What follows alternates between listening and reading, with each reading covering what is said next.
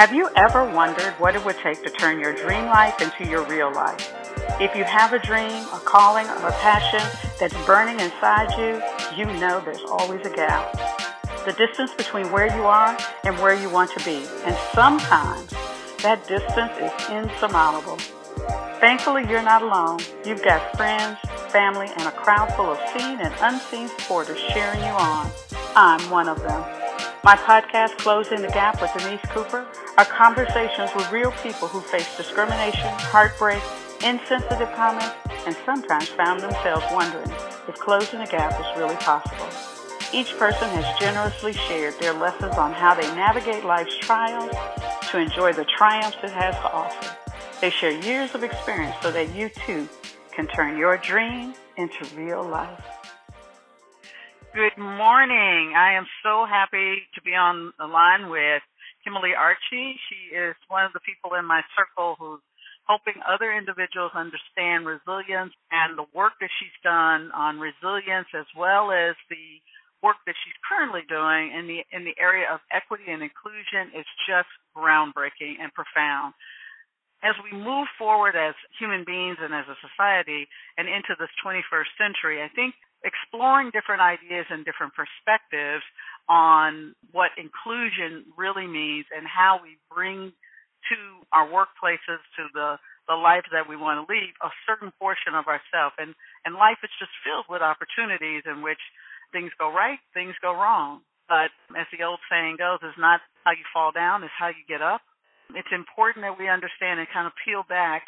And I'm so honored to have this opportunity to look at peeling back the onion around how people get up, keep going, and why some people do and some people don't. So I hope the listeners on this particular podcast, you'll glean of one or two things from it that will give you the insights that as you achieve and rise to excellence, you're going to have an opportunity to know how to stay in the game and to stay fresh in the game. And with that, I want to introduce my guest today, who's Kimberlee Archie. How you doing, Kimberlee? I'm doing great, Denise. Thank you. Good, good. So, you know, I'm I, I can say a lot of stuff, and most everybody will have read your bio. It's on the website in the description of this. But what do you want people to know about you? What I want people to know is that I have been a speaker and a practitioner of just living life to the fullest and trying to better myself over time and very much interested and passionate about helping others better themselves. So for me, it's all about growth and development through the entire lifespan. Okay. Now, okay, now how so you translating I... that on an everyday level? I mean, you're now at a different level. You're doing far greater work than than social work may may have offered you. What is that about? Talk about the distinctions in that.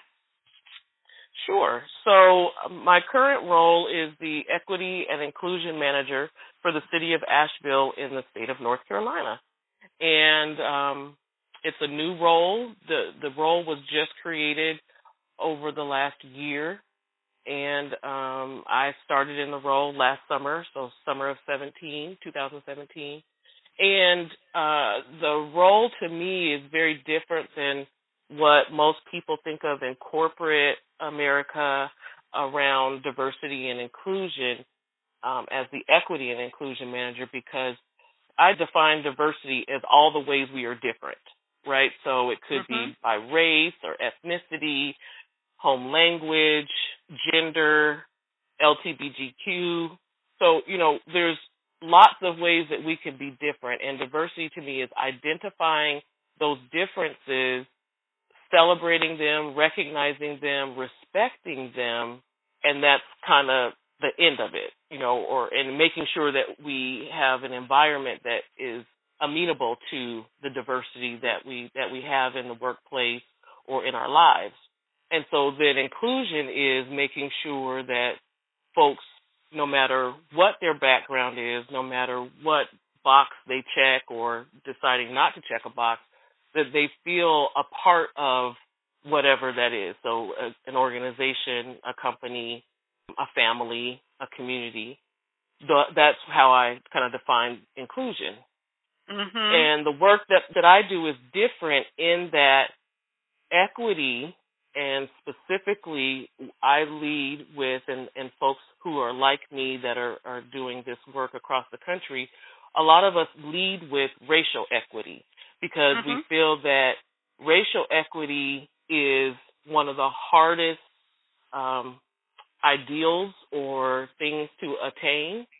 And if we can use a particular framework to achieve racial equity, then those other areas of oppression and where there are disparities, such as gender, uh, the differences in gender and ability, etc., we can use that same framework and use specific strategies to work on the other isms or opp- areas of oppression if we can mm-hmm. tackle racial equity first. And so, how I define racial equity or equity, and the way I like to define it is to compare it to equality. So, our mm-hmm. country is based on the idea of equality.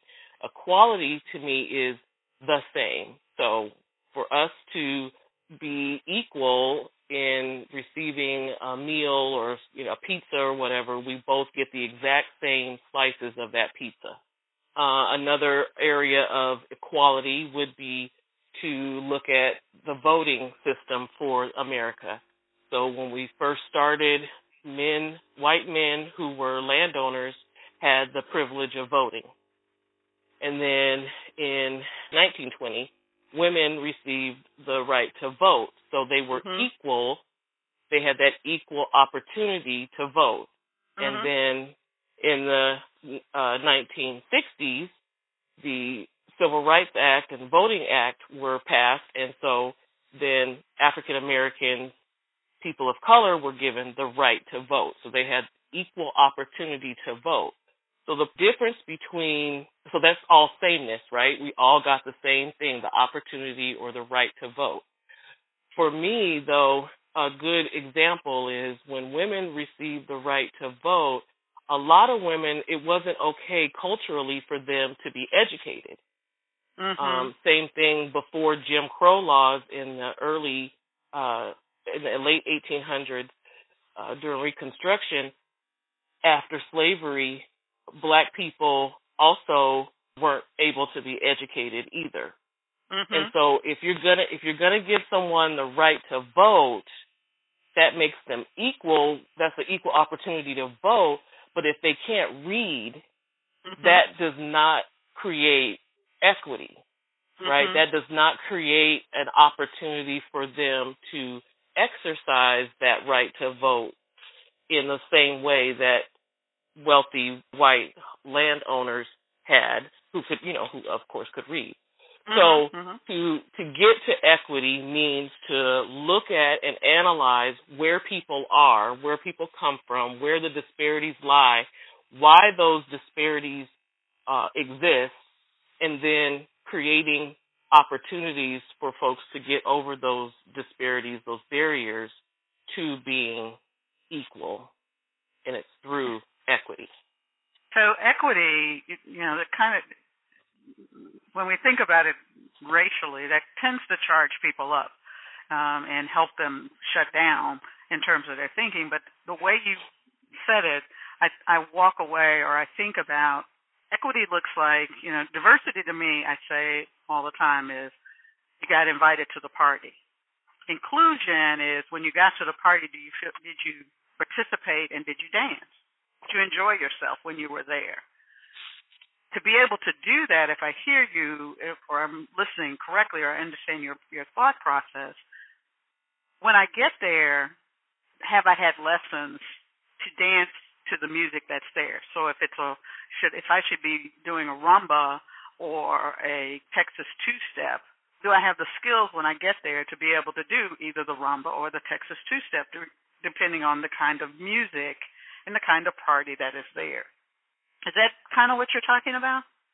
I would agree with that example because part of that inclusion piece of you're saying, did you enjoy being there? If you don't know the dance that goes with that song, right, mm-hmm. you're not going to mm-hmm. be as comfortable in the room. Mm-hmm. So that inclusion piece is definitely helping to create that environment where you can feel comfortable, feel included, feel involved, feel engaged. And equity definitely is understanding how you come to the party if you come prepared to really participate and engage. Yeah, and then translating that either in the work or in the community, it's the difference. My daughter has a hearing impairment. And okay. I remember going to the school, we do IEPs, which is individual educational plans, with her, and her English teacher had refused to wear the hearing amplifier. She had to wear an instrument around her neck and speak into a microphone so that my daughters could pick it up and be able to discern and comprehend what was being said there. And I remember mm-hmm. her looking at my daughter and looking at us because she was failing her, and we were trying to figure out what's going on. And the itinerant was saying, you know, she can't hear, and she had all these wonderful demonstrations, such as she pulled a chainsaw, and she said, my daughter can't hear. She she literally cannot hear this when she has her allergies kicking in. And the woman just said, well, she doesn't look deaf, so I don't really believe she's deaf. Now, after the parent and me settled down, and I for some more maturity around hearing people who say that. In the workplace, it often looks like and comes across as we hire people who have degrees because they look like they can do the work and then they're not capable of executing the work in a good way. Whereas we will discriminate or we will say, you know, because you don't have a degree, we're not even going to give you a chance to do it. And so that to me is is kind of a, an extension of what we're talking about. When you get to the party, can you dance? Whose responsibility is it to know how to either do the rumba or do the samba when they get to the dance? And that's often when I think about employment and, and hiring managers, they have trouble negotiating that idea. What are your thoughts along that? I think it's systemically, I think it's the responsibility to make sure that folks can participate and be engaged. So if that means that I I come to the dance, I come to the workplace not knowing the steps that go to that particular music, that it's the employer, the hiring manager, the supervisor, whomever, it's their responsibility to get me to that place where I'm can dance as well as somebody who's been at the dance or been in employment at that particular location or whatever that company for a while. So I do believe that it's not the individual's deficit that needs to be changed, right? So we're not going to mm-hmm. fix your daughter mm-hmm. by, you know, making her hear. So instead of fixing her, we need to fix the system. We need to fix mm-hmm. our policies or our procedures or our practices so that your daughter can be fully engaged, so that a new employee who may not have the same experience can be engaged so that people of color can have the opportunity to be engaged. Well, here's where I'm I'm I'm leading you to or pressing against is that anybody who shows up in the workplace really doesn't know how things are done there. Right? At that workplace, correct? At right. That workplace. and it has culture. nothing to do yeah. with exactly. It has nothing to really to do with diversity. However you define it. You know, uh, a white man shows up at a workplace, he doesn't he does not know how things are done there. He knows how it was done in his previous place, but he doesn't know when mm-hmm. he gets there how it is. And so this idea of inclusion is really a mindset, if I understand your perspective, that equity is the mindset that you start with. We are unique in our workplaces. We are unique in our community everybody who comes here doesn't know how things work. And so that's kind of the level playing field that we all start with. Do we have processes, procedures, the way we think about people, opportunities for development and growth that allow everyone to learn how to um, maximize their ability to be excellent in this particular workforce, regardless of how they came in here or regardless of what they bring to the table. Is that is that right. kind of what you're talking about? that is kind of what I'm talking about, and that's an analysis that each and every employer needs to go through to ensure that they are being inclusive mm-hmm. and and equitable which all is the foundation and supportive of of supporting sorry of supporting diversity.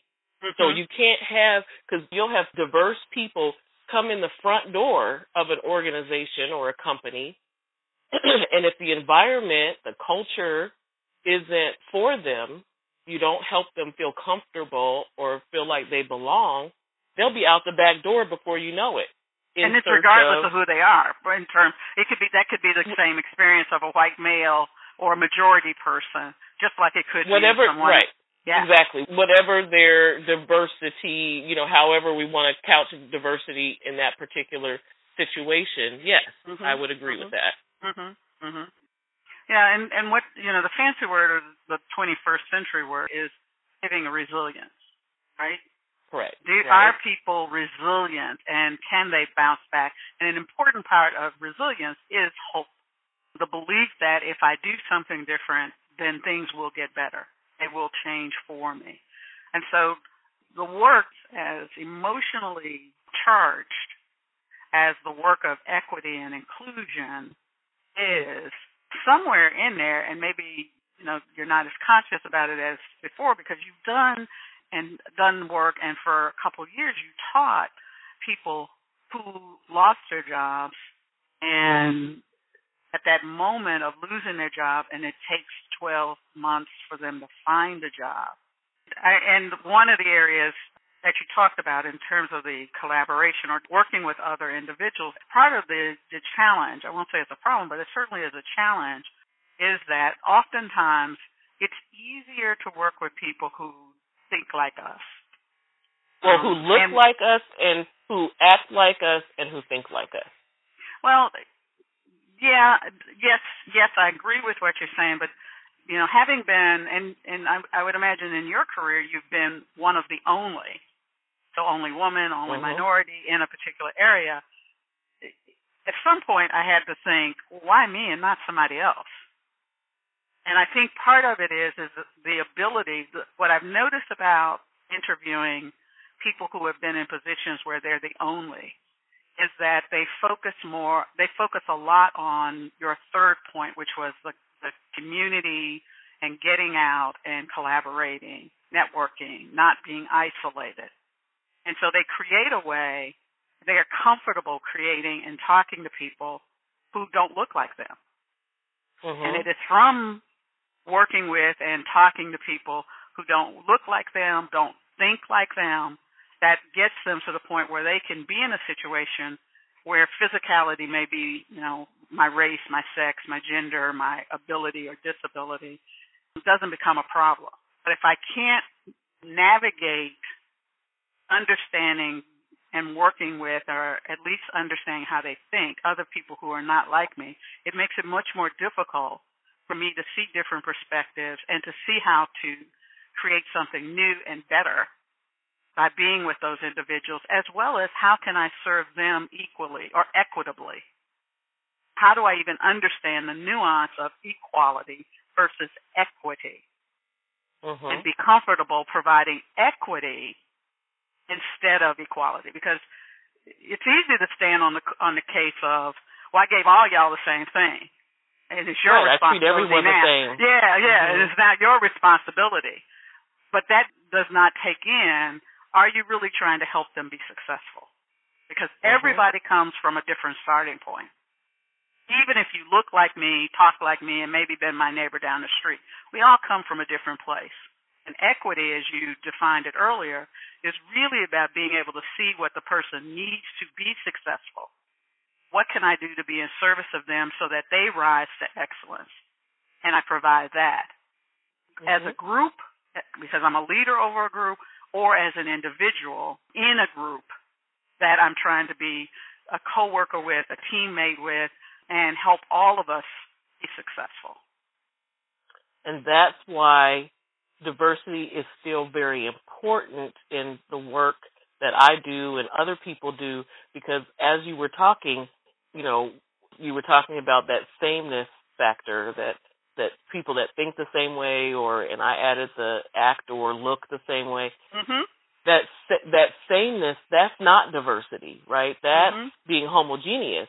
Mm-hmm. We if you're and if you're not raised in that or you don't get those experiences where you can uh, where you have diversity um, kind of put in your face, mm-hmm. then it has to be learned at some mm-hmm. point to be mm-hmm. able to be successful or respectful of it and um not necessarily accommodating but definitely a part of making a diverse workforce.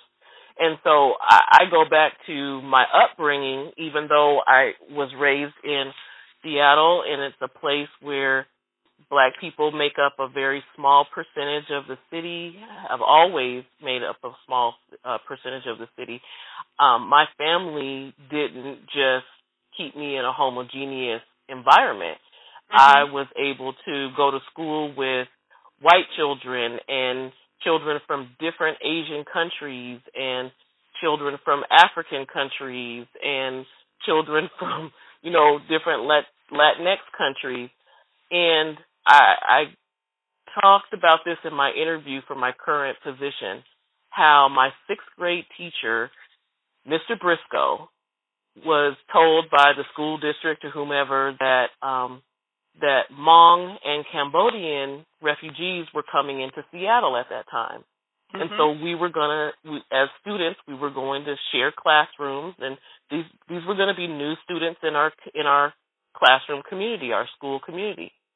And he did such a good job of preparing us on some of the social norms and mores of Cambodian and Hmong people so that we would not be disrespectful to them. I remember, right.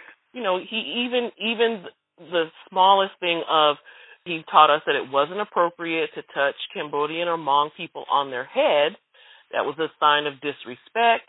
And so, in playing games when, when there was recess, uh, playing games out mm-hmm. on the schoolyard, you know, that was something that we couldn't do. So if you were going to play tag, you couldn't touch them there more mm-hmm. is more or less what he was trying to teach us. And mm-hmm. so even those kinds of examples, those kinds of experiences that I had as early as elementary school helped to form a person who appreciates and respects diversity and expects diversity in all my environments. Oh, that's wonderful. And and you know, it's it's interesting because what he did was he did the first principle of change management, and that was creating the invitation.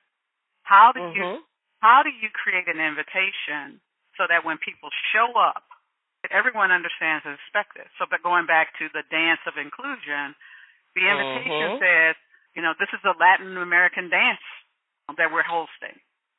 So, and if you don't know how to, here's here's some things that you might want to know. And if you're here, right. we're we're here to teach you how to dance. So be ready exactly. to come and dance. And we're here kind to support you while you learn to dance. Yes, yes. And making sure that the people who do know how to dance know that a piece of what they need to do is help support people who may not know how to dance as well. So, because that was such agree. a beautiful example of these kids are going to come in here, they're not going to know, you know, about us here's some things you ought to know about you. But I can also imagine that if he was thoughtful enough to inform you of what to expect, he did the same thing to those children who were Hmong in Cambodia. So that they understood what party they were being invited to. Right. Kimberlee, this I I uh, I know that we could continue on for probably another hour. I appreciate all of what you've shared with us and the listeners, and I hope that my listeners can glean one or two things that they can take to heart, and it'll help them to take one more step in their journey to be great leaders, but also to rise to excellence, because that's what we're doing. Your your point of it's about the community getting together to help provide feedback and help each other rise so that we all can get better. And It's so important. It's part of resilience. It's part of equity and inclusion. It's about um, bringing humanity back to the workplace. So I really want to thank you. If people want to get in touch with you or they want to ask you more questions about your work that you're currently doing or some of the brilliant work that you did in Seattle, which we didn't even get a chance to talk about, how would they get in touch with you?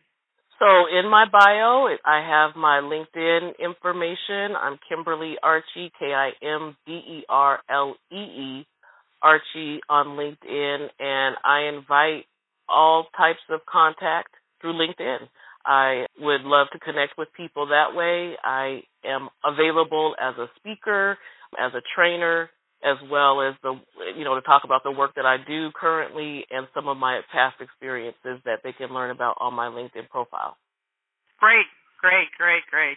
And of course, in the description here, you'll have a chance to be linked directly to her via LinkedIn. And I encourage you to reach out. She's a, Kimberlee is a very giving person, and she's very passionate about her vision and her passion in terms of helping other individuals rise. And and I do believe she's someone who who actually walks her talk. Is that is that it? That's it. That's it. That is definitely it. Well, I I appreciate you reaching out and wanting to have further conversation and for the opportunity to share my passion and my perspective on the work that I do and the work that I feel like others could be doing as as far as serving as a leader. Thank you. And for all the listeners, you know that every week we drop a new discussion, and the point is of all of this is to just add richness to the conversations that you have in everyday life. I appreciate you. If you like this, pass it on to someone. If you don't like it, pass it on to someone.